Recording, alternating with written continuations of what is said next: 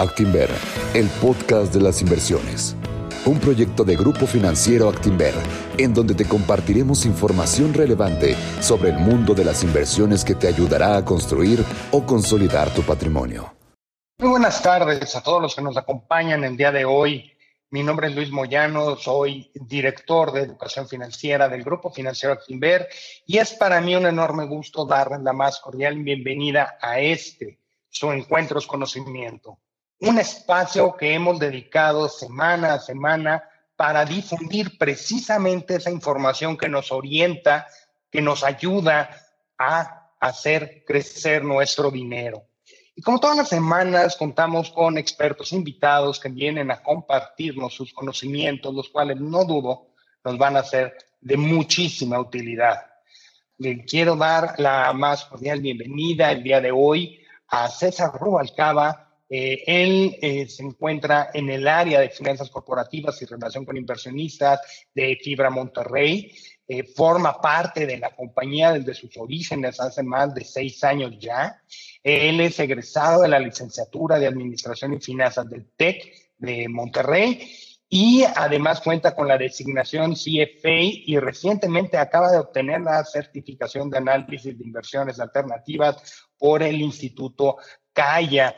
Eh, ya César nos ha acompañado en veces anteriores aquí en el programa y eh, pues, para mí es un honor que, venga otra vez a visitarnos y nos platique. César, muy buenas tardes, bienvenido. Eh, muchísimas gracias por estar en el programa. Cuéntanos de qué nos vas a platicar el día de hoy. ¿Qué tal, Luis? Este, pues muchísimas gracias por la invitación. Siempre para mí es un placer estar con ustedes.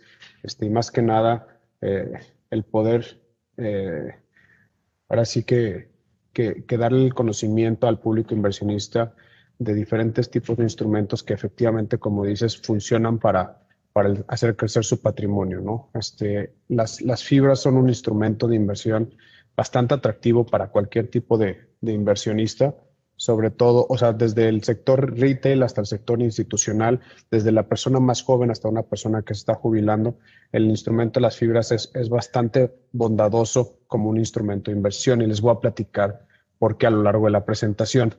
Este, dentro de la presentación lo que vamos a hacer es, es hablar acerca de términos financieros que, que funcionan para el tema de análisis fundamental de las fibras y algunos tips de, de, qué tenemos que estarnos fijando a la hora de hacer una inversión en este tipo de instrumentos, ¿no?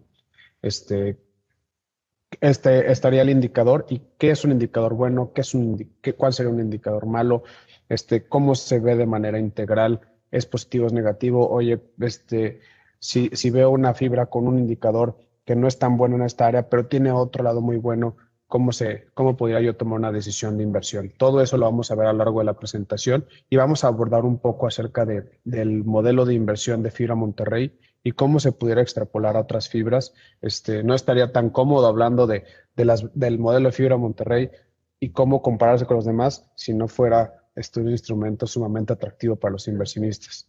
Entonces, sin más, me voy a permitir compartirles la, la pantalla para comenzar con, con la exposición.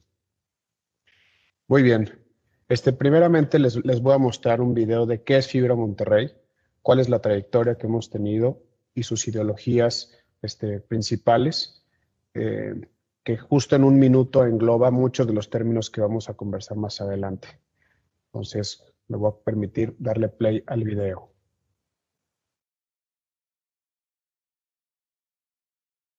Muy bien, ya que vieron este, el video, Em, voy a empezar a hablar de algunas, algunas definiciones que son muy relevantes en materia de, del análisis de fibras. Principales indicadores financieros, operativos, que nos tenemos que estar fijando a la hora de, llevar a cabo una inversión dentro de las fibras.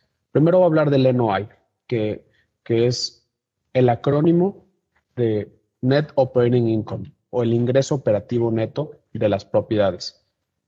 Este es un indicador que es el equivalente a la utilidad bruta en cualquier compañía. Aquí podemos ver la rentabilidad del subyacente real de las fibras, que son las bienes raíces. Aquí lo que vamos a hacer es tomar el total de los ingresos que provienen de, las rentas, o sea, las rentas, el mantenimiento, y otros, y otros ingresos y le vamos a restar todos los gastos operativos, como lo es el predial, el seguro y los costos directos e indirectos de mantenimiento, de tal manera que podemos obtener el ingreso operativo neto.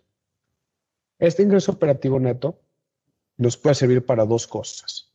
Número uno, para calcular el cap rate. El cap rate básicamente es tomar el ingreso operativo neto y dividirlo entre el valor de la propiedad de inversión. Esto lo que nos está diciendo es el porcentaje de rentabilidad de una propiedad muy en específico. Entonces, ¿qué es lo que estamos viendo aquí? ¿Cuál es el desempeño por sí solo del inmueble? Antes de meterle gastos corporativos, antes de meterle ingresos y gastos financieros, ¿cómo se desempeña esa propiedad? Este, ya después vamos a poder ver cómo se ve el vehículo por, por completo. Pero si, si, estuviéramos evaluando standalone cada uno de, de, los activos de una fibra, esta es la manera de hacerlo. También puedes sumar el ingreso operativo neto de toda la fibra y dividirlo en el, entre el valor total de las propiedades de inversión del, instrumento. El NOI también te puede servir para calcular un margen NOI. El margen NOI prácticamente se sería dividir este ingreso operativo neto entre los ingresos totales de la fibra de tal manera que estás viendo por cada peso que te ingresa de las propiedades cuánto te está obteniendo después de haberle deducido sus gastos. Vale la pena mencionar que los márgenes en NOI pueden variar de acuerdo al sector en el que estemos analizando. Por ejemplo, en el sector de oficinas, un margen de NOI del 85% sería algo común, en el de industrial 95% y en el comercial varía bastante dependiendo del giro este, económico del sector comercial. Entonces, ¿y por qué varía tanto entre, entre industrial y oficinas? Básicamente es por el uso del, del suelo, ¿no? O sea, tarde o temprano en los edificios de oficinas tienes más amenidades, tienes más inquilinos dentro de una misma propiedad, lo que conlleva a gastos mayores. Asimismo, este, como tienes múltiples inquilinos, la parte de recuperar ciertos gastos como el seguro y el predial se vuelven más complicados. Entonces, por lo general, el inquilino únicamente paga el uso del suelo y el mantenimiento del mismo, pero lo que es predial y el seguro no se recupera y por ende el margen hay es menor. Después nos pasamos al EBITDA. El EBITDA es un indicador más común dentro, de, dentro del análisis fundamental de, de compañías, no necesariamente fibras. Sin embargo, es muy importante para ver el desempeño del vehículo completo. ¿Cómo lo calculamos? Arrancando del NOI, a este le, le reducimos los gastos administrativos y vas a tener el, el WAFIDA o el EBITDA. Estos gastos administrativos tienen que ver con la administración del portafolio. Esto, esto quiere decir la nómina de los empleados, viajes, gastos, gastos y honorarios por abogados, por auditores, etc. Estos serían los gastos administrativos y llegamos al EBITDA. Pues el, el NOI te mide la rentabilidad de los inmuebles y el EBITDA te mide la rentabilidad del vehículo. De tal manera de que si tú ves una compañía o una fibra que tiene un margen NOI muy atractivo, pero un margen EBITDA no tan atractivo, aquí lo que está mal no es como tal las las adquisiciones que hizo esa fibra o el portafolio de esa fibra. Lo que está mal, pues es la administración. Si llegase alguna otra fibra y adquiriera estos portafolios, pues igual sería un, sería un instrumento muchísimo más rentable. Luego está otro indicador que se vuelve muy relevante, que es el FFO, que es el acrónimo de Funds from Operations, y el AFFO, que es el Adjusted Funds from Operations, o ya traducido al español, los el flujo de la operación y el flujo ajustado de la operación. ¿Cómo obtenemos estos dos indicadores? Si arrancamos del EBITDA y le quitamos los gastos financieros netos, es decir, todo lo que se paga de intereses financieros netos de los ingresos financieros por inversiones de, de excedentes en caja, llegarías a un FFO. Esto lo que pretende hacer es capturar lo que realmente está ocurriendo en materia de efectivo. Es decir, no toma en cuenta partidas no monetarias o partidas virtuales como lo es la depreciación, la amortización, este, alguna revaluación de las propiedades. Esto no se está considerando, simplemente lo que en verdad está entrando y saliendo del bolsillo de cada una de las personas. Entonces, llegamos a la, al, FFO. Aquí, si, lo, si, si, hacemos un, pequeño recapitulo, este, el, el margen anual te daría la rentabilidad del inmueble, el EBITDA la rentabilidad del vehículo, y una vez que ves el FFO, puedes ver si, si mucho de tu, de tu fondeo está consumiéndote mucho flujo, de tal manera que tal vez una fibra tiene buenas, buenas, buenos inmuebles, una buena administración, pero que el financiamiento es muy caro. Entonces aquí lo, lo más evidente sería que tendrían que hacer estrategias para abaratar el, el, el gasto financiero. Aquí llegamos al FFO. Y después, si le quitamos los desembolsos no financiados que impactan el balance, como por ejemplo el CAPEX, o sea, todas las inversiones de, de capital que tienes que llevar a cabo en las propiedades, este, pues se quitan del flujo porque evidentemente son inversiones, es decir, sí saco de mi bolsa para, para llevar a cabo esa inversión y llego a la AFFO. Este AFFO nos va a ayudar a ver cuál es la rentabilidad para cada inversionista. Es decir, ya le quitamos los gastos operativos, los gastos administrativos, los gastos financieros y ya le quitamos las inversiones de capital. Entonces ya todas las salidas de efectivo que debieron de haber ocurrido ya ocurrieron. Todo este, eh, todo este AFFO ya es el efectivo disponible para distribuirle a los inversionistas. Entonces, con esto me voy a pasar al siguiente, al siguiente concepto que es la distribución de efectivo. En las fibras existen dos fuentes principales de rendimiento. Uno es el rendimiento por distribución y el otro es el rendimiento por la apreciación. La sumatoria de ambas te da el rendimiento total. ¿Cómo calculo el rendimiento por la distribución? Cada distribución que hayas recibido entre el precio inicial. Por ejemplo, si yo compro alguna fibra en 10 pesos y a lo largo del año recibo un peso, yo voy a dividir este peso entre los 10 pesos al que yo pagué el título, de tal manera que mi rendimiento del año es del 10%. Tú lo puedes hacer con diferente periodicidad, es decir, cada año calcular este rendimiento por distribución o bien sumar todas las distribuciones que te, que te hayan dado y dividirlo entre los precios a los que has comprado. Por, ejemplo, por decir un ejemplo, Fibra Monterrey el año pasado repartió un peso con cuatro centavos y el precio al que inició el año fue alrededor de 12 pesos. Si hacemos ese cálculo, te va a dar alrededor del 8,5 de rendimiento. Sin embargo, si alguien compró este, el título desde que salimos a bolsa, que fue en 2014, ya hubiéramos recibido alrededor de 6 pesos de distribución. El precio de colocación fue de 12, entonces prácticamente el 50% de rendimiento ya fue, ya fue otorgado a través de estas distribuciones de efectivo. La otra fuente es el, el rendimiento por la apreciación de capital. Eso es el, precio actual o el precio al que vendas dividido entre el precio inicial o el de compra. Este, de tal manera de que poniendo el mismo ejemplo de, que tú hayas comprado 10 pesos y el precio del título actualmente está en 15 pesos, divides 15 entre 10 menos 1 y te va a dar el rendimiento por apreciación. Entonces, 15 entre 10 menos 1 te daría alrededor de 50%. Entonces, ya, ya si sumamos el rendimiento de estos dos, te da el rendimiento total. Vale la pena mencionar que el rendimiento por distribución se realiza cada vez que la fibra te da un, rendimiento, una distribución efectiva, mientras que el rendimiento por apreciación solamente se da al momento de que efectúas una venta. De aquí resaltan dos cosas muy interesantes en materia de las fibras.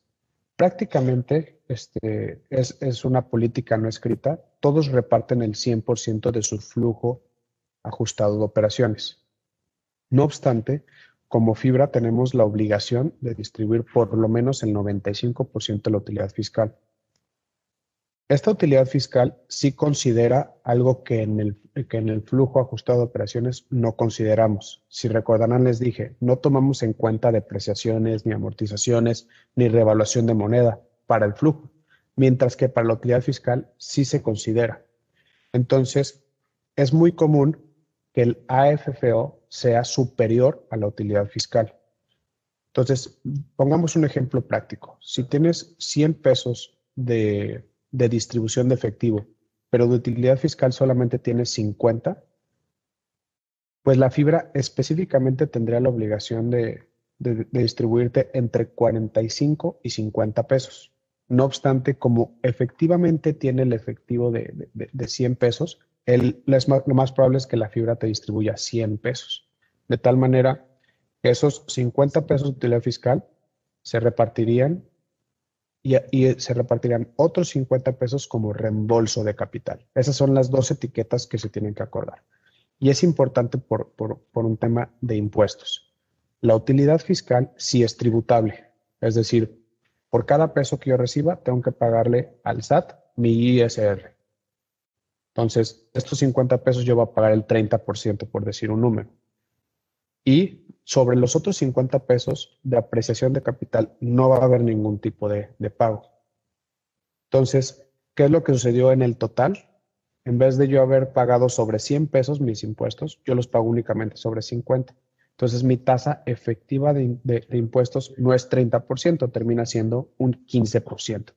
Y esto es bastante atractivo este, para los inversionistas porque yo di ahorita un ejemplo en donde es 50 y 50, pero ha existido muchas situaciones en donde la utilidad fiscal es cero y sí existe un, flujo ajustado de operaciones. Entonces puede ser que tengan un, un, un, dividendo o una distribución de efectivo 100% reembolso de capital y por ende el, dueño del, certificado no paga nada de impuestos.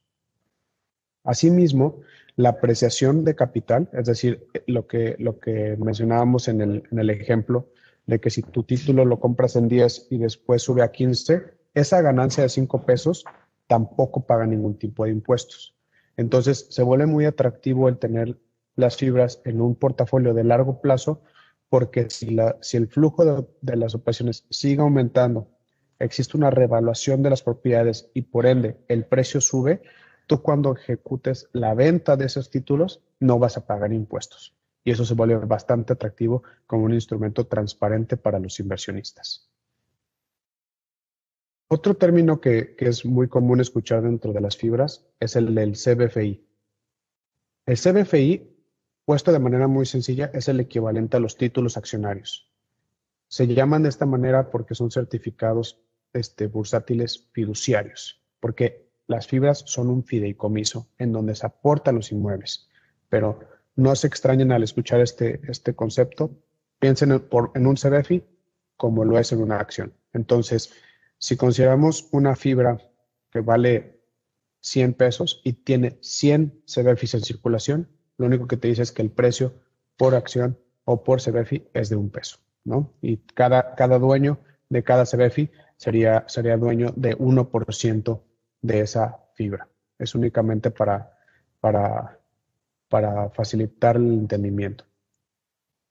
Un tema muy relevante dentro de las fibras y dentro de cualquier compañía es el tema del apalancamiento.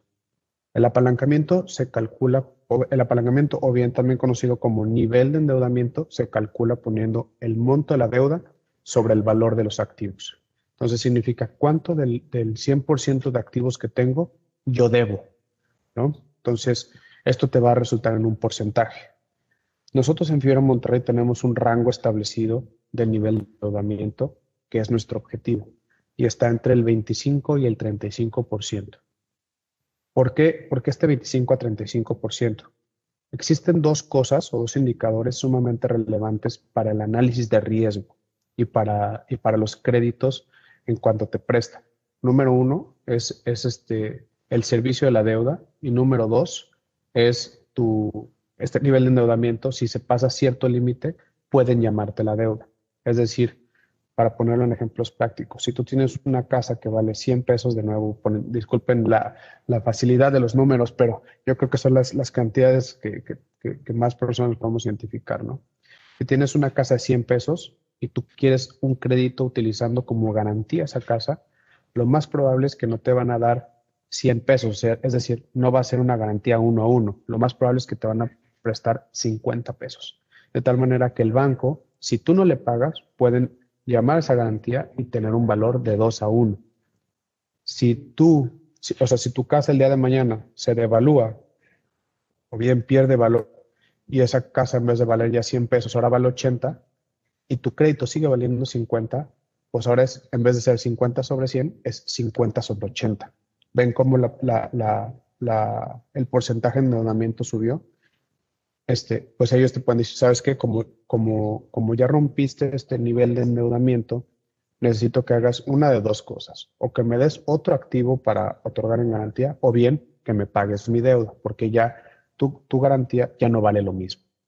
Entonces, si vemos los niveles de endeudamiento, este, 30 siendo la línea gris, 40 siendo la línea azul oscuro y 50 siendo la línea azul un poco más claro, ¿qué es lo que sucede cuando existe una baja en el flujo? Por baja de flujo me refiero a que existen menos ventas, estoy teniendo menos rentabilidad, estoy teniendo menos EBITDA. Si se dan cuenta, con un endeudamiento del 30%, mi nivel de endeudamiento se puede caer hasta un 40% y todavía no rompo con los parámetros clásicos de los créditos para que me llamen la deuda. Entonces, eso me deja a mí mucha holgura para que en caso de una baja económica, alguna pandemia, porque ya casi no es, no es, tema ahorita, mi flujo se puede caer hasta un 40% y yo, yo estoy tranquilo. Mientras que con un endeudamiento del 50%, mi flujo con una caída del 10%, es muy probable que me, me llame la deuda. Me digan, ¿sabes qué? Yo ya no te quiero prestar, págame. Y eso te pone en una situación bastante preocupante porque tienes que hacer dos, o sea, puedes, puedes hacer varias cosas y ninguna es bonita. Número uno, tienes que salir y vender tus activos para pagar esa deuda. Número dos, tienes que pedir prestado más caro para, para, para poder pagar tu otra deuda. Es decir, pagar tu deuda con otra deuda, pero lo más probable es que va a ser con un costo financiero más caro y por ende vas a, vas a afectar a tus inversionistas.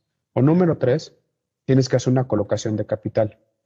Pero cuando haces una colocación de capital en una situación preocupante, lo más probable es que los inversionistas te van a, te van a castigar, te van a pedir que, que, que coloques a descuento sobre el valor justo. Entonces vas a diluir a tus, a tus inversionistas a un precio más barato y puede causar mucha molestia y destruyes valor completamente. Y la otra parte, que es la parte de la deuda sobre activos totales que mencionamos hace, unos momentos, de nuevo, si yo tengo un nivel de endeudamiento del 30%, mi nivel de activos se puede caer hasta un 40% y ahí comenzaría a tener preocupación. Mientras que con un, con un nivel de endeudamiento del 50%, prácticamente sopla el viento y ya me están llamando la deuda o bien con un 40%, se cae un 20% mi, mi valor de activos y ya me están llamando la deuda. Entonces es por eso que, es muy importante fijarnos siempre los niveles de endeudamiento y mientras más bajo es mejor. Sin embargo, un rango entre un 25 y un 35% es un nivel razonable que te permite a ti también tener un rendimiento adicional sin tener que tú poner tu dinero. Pues, esto del endeudamiento tiene su fundamento y es que en lugar de pedirle dinero a tus inversionistas, utilizas todo tu vehículo para tener un, costo de financiamiento a través de la deuda más barato que el del capital y por ende le das más rendimiento a tus inversionistas con la misma cantidad de dinero. Otro tema que, que este sí es específicamente las fibras es el tema de administración interna. Y es un tema que aquí en Fibra Monterrey nos, nos apasiona bastante porque nosotros fuimos la primer fibra administrada y asesorada este, internamente. La diferencia entre una y otra es la siguiente. Una fibra administrada externamente cobra comisiones. Por ejemplo, una comisión sobre assets under management o bien comisión por activos administrados, que esto lo que decir es que mientras más activos administro, yo te voy a cobrar un porcentaje y por ende a mí yo tengo un interés importante en incrementar el número de activos o el valor de los activos que estoy administrando. Existen otro tipo de comisiones que son las comisiones por adquisición. Es decir, yo por cada 100 pesos que estoy adquiriendo, yo tengo que cobrar un peso, es decir, tengo que cobrar 1% de esas adquisiciones. ¿Cuál es el problema de estas comisiones? Número uno, no hay alineación de intereses. Número dos, no se generan economías de escala, que ahorita las voy a comentar. Y número tres, se encarece el vehículo en deterioro del dividendo y del accionista. Y voy a poner ejemplos muy prácticos. Cuando tú tienes una comisión por activos este, administrados, lo que tú estás diciendo es que si tengo un activo de, tengo un portafolio de 100 pesos y yo cobro una, una comisión sobre eso, y el día de mañana duplico el valor del portafolio y yo cobro la misma, el mismo porcentaje, Pues en términos relativos, el inversionista no gana más. El que está ganando más dinero soy yo por administrar más activos. Y en la parte de la comisión por adquisición sucede algo bien chistoso. Si tú tienes un activo que el día de hoy vale este, 1.500 pesos y tú ese activo ya, o sea, el vendedor está dispuesto a venderte por 1.500 y te, y te pagan una comisión por esa adquisición, es muy probable que te diga, ¿sabes qué? En vez de pagarte 1.500, te va a pagar 1.800 y yo me llevo más, me llevo un porcentaje de esa adquisición. Entonces, pues no estoy, no estoy buscando el mejor precio, estoy buscando a qué precio no me, o sea, no, no, no saber como que estoy comprando por encima del costo, pero pues no estoy buscando el mayor rendimiento para mis inversionistas. Mientras que una fibra administrada internamente, lo que sucede es que la fibra es dueña del administrador y por ende de los empleados. Entonces, en lugar de cobrar comisiones, cobra un sueldo. Entonces, año con año se presupuesta el gasto corporativo, se aprueba a través del comité técnico, que es el equivalente a un consejo de administración, y ya, ya, ya no brinca. Entonces, ¿qué es lo que sucede con esto? Hay una alineación de intereses, hay economías de escala y no hay comisiones en beneficio, en beneficio del no hay comisiones en beneficio del dividendo y del accionista. Hay una firma muy reconocida a nivel internacional que se llama Green Street Advisors y dicen que una, una fibra o una REIT en este caso, administrada externamente, tiene tantos, tantos conflictos de interés que no tienen manera de cuantificar el descuento que le deberían de otorgar para poder, para poder este, tener un, una evaluación vis a vis entre una interna y una externa. Y para, para ponerle un ejemplo, ponerles un ejemplo gráfico de qué son las economías de escala, imagínense esto. A nivel de que van creciendo las, los activos de la fibra, es decir, este, van subiendo a lo largo del tiempo. Con una administración externa lo que va a pasar es que los ingresos de la del administrador van a aumentar en la misma línea, de tal manera que la, el área bajo la curva se va a mantener este, constante a lo largo del tiempo. Mientras que con una administración eh, interna, perdón, sí va, sí va a haber un incremento en gastos administrativos, pero no en la misma proporción. Este diferencial que se va ocurriendo entre la administración externa e interna, todo eso son economías de escala y son beneficios tangibles para los inversionistas. Por último, este es un, este es un concepto que me gusta mucho, no solamente para las fibras, sino para las empresas en general, que es la parte del gobierno corporativo. La parte del gobierno corporativo se empezó a sonar mucho más ahora que está de moda el tema de ESG, que es Environmental, Social and Governance. Sin embargo, este, nosotros en Fibra Monterrey hemos tomado prácticas este, internacionales. les puedo decir que las mejores prácticas para tener un gobierno corporativo sólido, porque desde nuestra perspectiva, el gobierno corporativo son como los cimientos para una casa. Mientras más robustas sean esos cimientos, más alto puedes, puedes este, crecer el vehículo. Entonces, lo que hacemos nosotros es que medimos nuestra calidad de toma de decisiones con los estándares internacionales más exigentes y el tema de rendición de cuentas y alineación de incentivos son el fundamento para cumplir nuestros objetivos. Dentro de, nuestro gobierno, corporativo se destaca lo siguiente. Una administración interna, es decir, no cobramos comisiones, como ya les comenté en el pasado. No existe ningún tipo de grupo de control, es decir, no hay ningún accionista con más del 15% de la empresa. Esto, esto lo que ayuda es para que si existe una decisión material que tiene que ser tomado por los inversionistas, pues no existe alguien que, simplemente como tiene el 50, el 60% de las acciones, dice, oigan, pues a mí el, el 40% remanente no me importa, este es el voto y, el, y se terminan beneficiando ellos. Aquí en Fibra Monterrey nosotros no tenemos un grupo de control. Este, número tres, tenemos un, un, comité técnico diversificado, diversificado y seleccionado anualmente, de tal manera de que no tienen un, un tenure, por así decirlo, es decir, Existen estructuras de gobierno corporativo en donde te eligen y tienes que durar por lo menos tres, cinco años.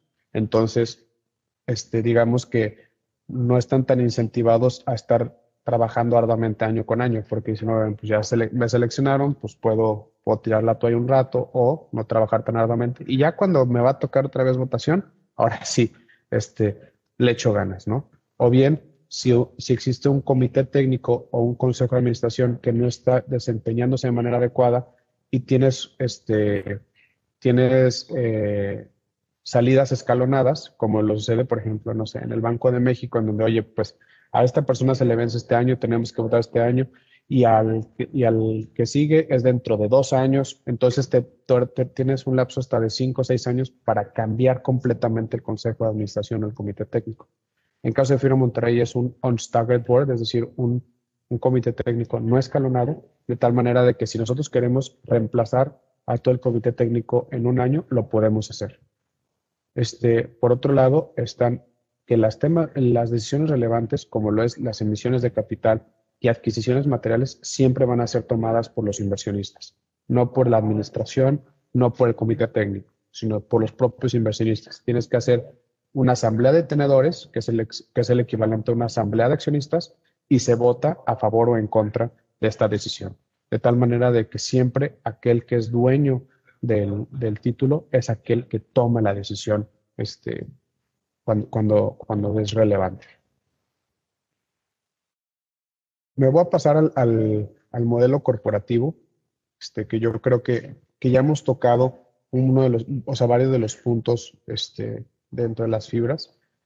Número uno, el gobierno corporativo alineado, mucho lo que les dije, el tema de la ausencia de un grupo de control, una administración interna y un, este, y, y, un consejo o un comité mayormente independiente.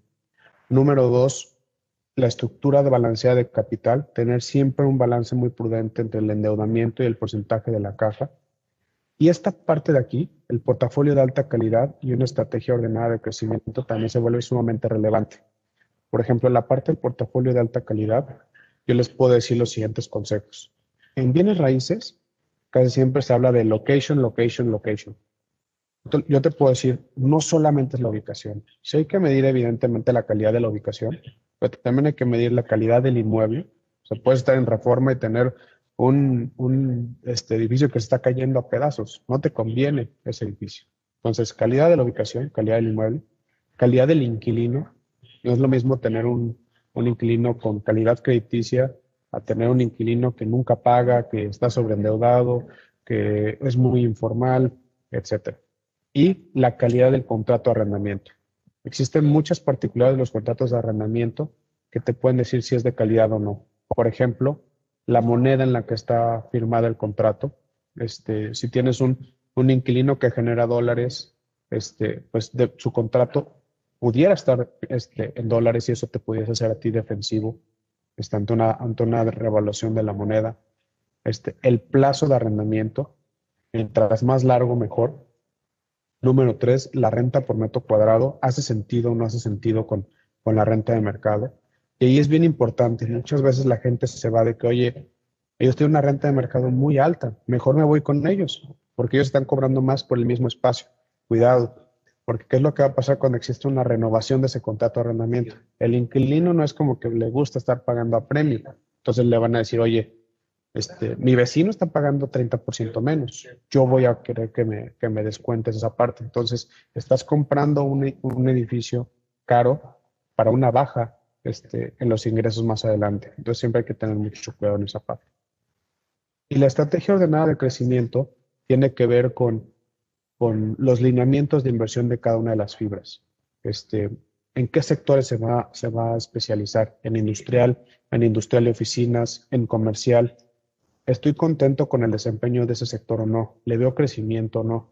Este, también, ¿en qué mercados está, está invirtiéndose? Cuál es su distribución geográfica. Este, tiene inversiones en, estados que hacen sentido, o sea, con un alto desempeño, o está en, estados rezagados. ¿Por qué, por qué este, el enfoque en esto? Porque a, manera de que va creciendo la economía, también va creciendo la actividad económica de ese estado en específico. Por ende, puedes tener una mayor renta más adelante, puedes tener rentas predecibles más adelante, puedes tener inquilinos de calidad más adelante. Si, están, si una fibra tiene este, inmuebles en, en múltiples mercados que unos están rezagados, otros no, pues lo que va a pasar es que este, tienen un riesgo de, de, una baja de ingresos. Entonces, esto es sumamente importante para revisar a lo largo de las. Este, y, y ya de manera personal, este, les puedo decir que, que, los instrumentos de las fibras son instrumentos sumamente bondadosos porque tienen, tienen ventajas de, rendimientos constantes a través de las distribuciones de efectivo, así como la opcionalidad para, un, para un crecimiento en la parte del valor del capital. Este, entonces tienes partes como de la deuda y tienes partes como del capital. Con instrumentos de deuda, tú te fijas siempre en el cupón, en el pago de intereses y rara vez te fijas en la fluctuación del precio porque tratas de mantener ese, ese cupón hasta, hasta el vencimiento del bono. Y una vez que se vence ese bono, tienes que fijar en dónde vas a poner el dinero. Una fibra no. Recibes el, efectivo de manera constante y no tiene un vencimiento. Y por otro lado, este, en, el, en el equity o en el capital, en las emisoras tradicionales, pues no tienen la recurrencia del, efectivo. Entonces existe mucha más fluctuación en el precio entonces, este, pudieras tener una, una, acción que como no te está dando el dividendo, pues estás muy al pendiente de si el precio baja o sube, porque todo tu capital está, está concentrado en el precio, ¿no? Entonces, este, el tema de las fibras me gusta mucho porque reduce mucho la volatilidad y te da la opcionalidad del crecimiento en el precio. Entonces, les recomiendo bastante este tipo de instrumentos. Realmente tiene una gama impresionante de, de, de disponibilidad y ayuda bastante en la, en, a, la, a, la, hora de administrar tu portafolio de inversión, precisamente porque reduce, o sea, si, si viéramos cómo reduce la volatilidad y aumenta el rendimiento, tu, tu rendimiento por cada unidad de inversión, de, de riesgo que estás, estás inyectando es muy, muy eficiente. Este, con esto yo terminaría mi, mi, participación. Luis, encantado de recibir preguntas en caso de que, de que las existiera. César, muchísimas, muchísimas gracias por, eh, por esta presentación tan ilustrativa. Yo creo que al público siempre le llama la atención por qué invertir en una fibra. Eh, después de lo que nos acabas de platicar, pues me queda, queda claro la, las grandes ventajas. Aquí de la presentación me brincan un par de preguntas, si me, si me lo permites, sobre todo ahorita por el tiempo que estamos viviendo, ¿no? Eh, acabamos de, de, vivir unos meses, bueno, un año y meses, literalmente, de la pandemia. Eh, particularmente a Fibra Monterrey, ¿cómo les fue? ¿Cómo les fue a tus inquilinos? Eh, ¿cómo, cómo, le hicieron en Fibra para, ahora sí, para pasar este trago tan amargo de, de los últimos que llevamos 14, 15 meses, ¿no? Más o menos. Claro. Y, y mira, justo, justo es de las cosas que, que, que, se vuelven relevantes, por ejemplo, de lo que platican el portafolio de alta calidad, ¿no?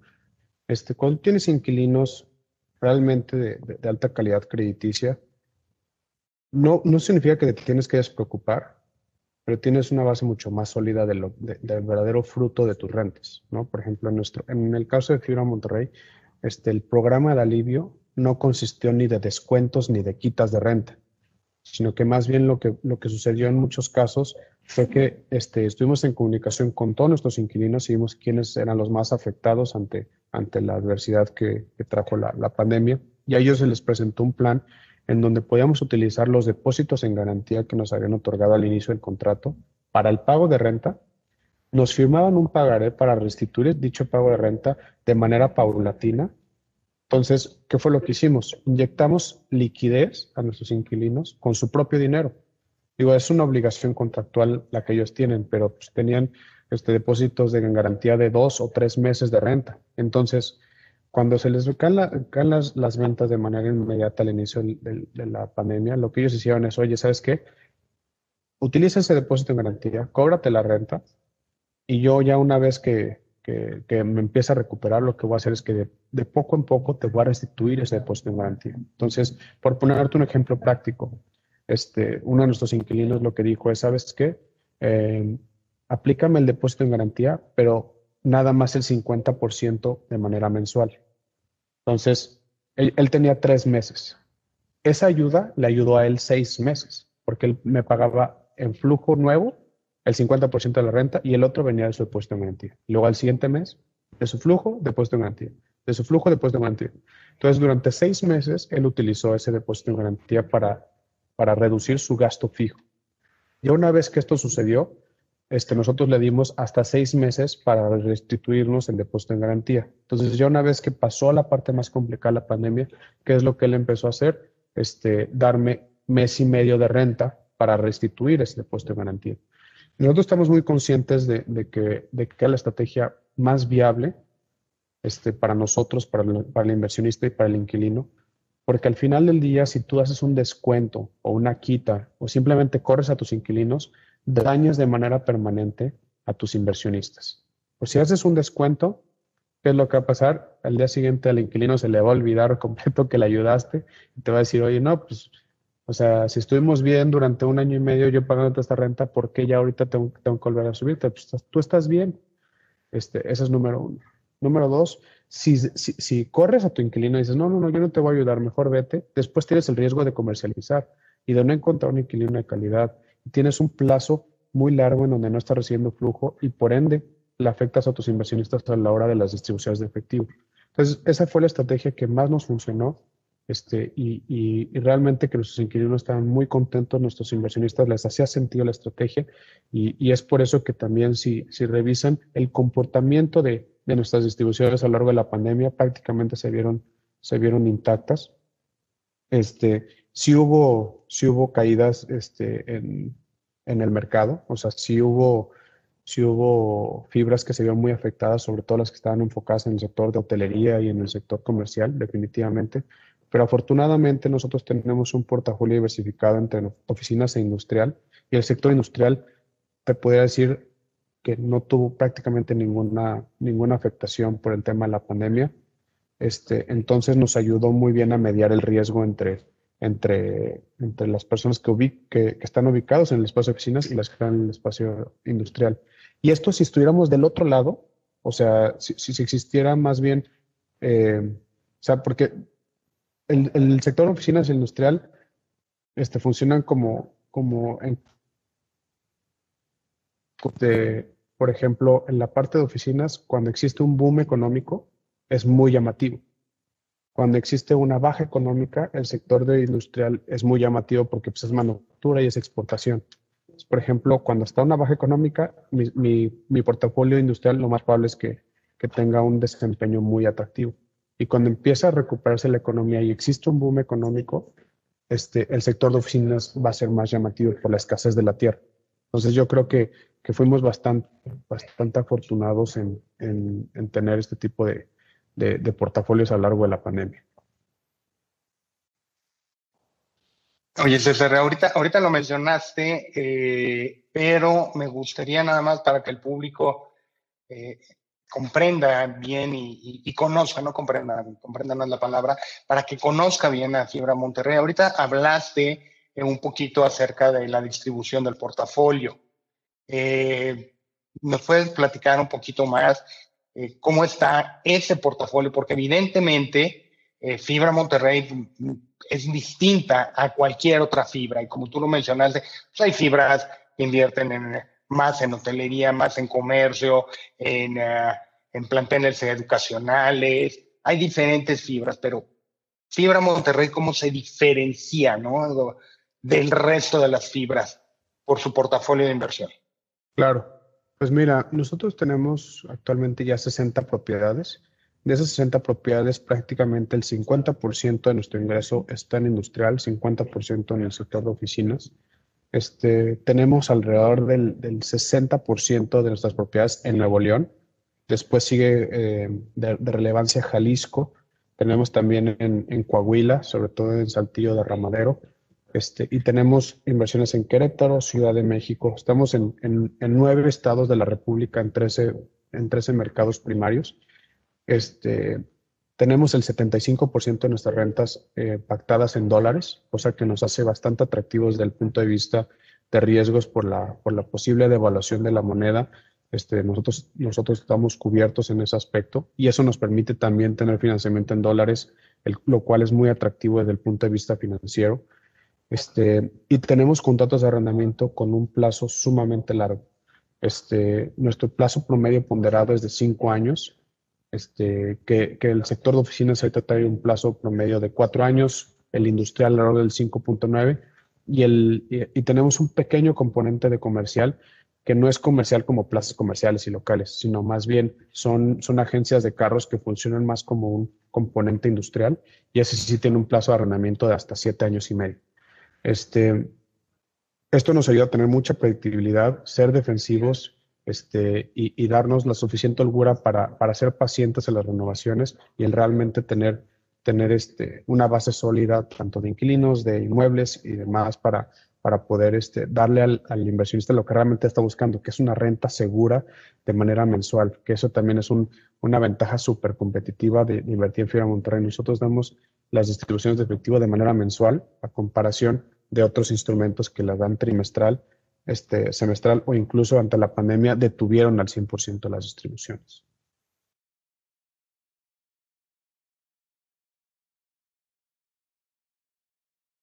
Bueno, eh, yo creo que con esta información la gente pues, ya no tiene, ya no tiene excusa eh, para invertir en fibra. Eh, a mí me gustan en lo personal, siempre me ha gustado el instrumento, ¿no? La oportunidad que tienes de recibir las distribuciones, en el caso de Fibra Monterrey, mensualmente, pues es como una rentita, ¿no? Es como, es como rentar. Entonces, para todas aquellas personas que quieren y están buscando la inversión en bienes raíces, la fibra eh, viene siendo un vehículo muy, muy interesante.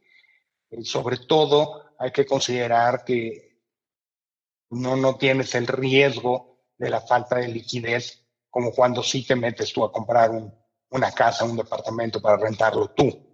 ¿no? En este caso, pues hay alguien que lo respalda, alguien profesional, todo un equipo, ¿no? Como, como lo tienes allá en, en, Fibra Monterrey. Oye, César, pues, este, yo te agradezco muchísimo, muchísimo, muchísimo que, que nos hayas compartido esto el día de hoy.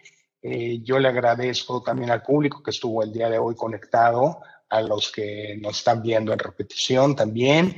Y antes de despedir el, el programa, eh, unas últimas palabras, alguna recomendación que, que, le quieras dar a la gente. Este, pues mi recomendación es que, que no se queden con las dudas. Este, mi trabajo como relación con inversionistas es, es, este, es completamente el atenderlos, el estar para ustedes, cualquier duda que tengan. Este, somos un instrumento bastante transparente. Entonces, busquen, busquen la página de internet, hay muchísima información, hay una sección que, que se llama Invierte en Fibra Monterrey, hay un QA bastante extensivo con cualquier duda. Este, vamos a empezar a publicar videos de, de, términos importantes, cápsulas de un minuto en donde explicamos cosas y mi correo y mi teléfono siempre van a estar abiertos para ustedes. Encantados de recibirlos. Este, y, de, y de que se enamoren de este vehículo como, como tanto Luis como ya estamos, ¿no? César, muchísimas gracias a todo el público que nos acompañó el día de hoy. Eh, les recuerdo, ya estamos a, a unas semanas de, empezar otra vez las inscripciones para el reto de, de este año. Estamos muy, muy emocionados. Por supuesto que Fibra Monterrey va a participar eh, en el reto. Hay eh, César también nos ya nos dijo que nos va a acompañar con un par de ponencias, pero para que ustedes puedan eh, probar, para que ustedes puedan conocer, para que ustedes puedan eh, empezar a adentrarse en el mundo de las inversiones bursátiles en la compra-venta de acciones y en este caso en la compra-venta de fibras. Para eso está el reto y ahí van a poder, con el dinero virtual que les otorgamos, comprar y vender Fibra Monterrey para que vean realmente cómo funciona. Se enamoren y luego ya lo hagan con su dinero real. César, muchísimas gracias. Te lo agradezco mucho. Gracias a todos y muy, muy buenas tardes. Gracias por acompañarnos en este episodio. Suscríbete a este canal, síguenos en redes sociales como arroba Actinver y escucha antes que nadie las oportunidades de inversión que tenemos para ti. En Actinver, acostúmbrate a ganar más.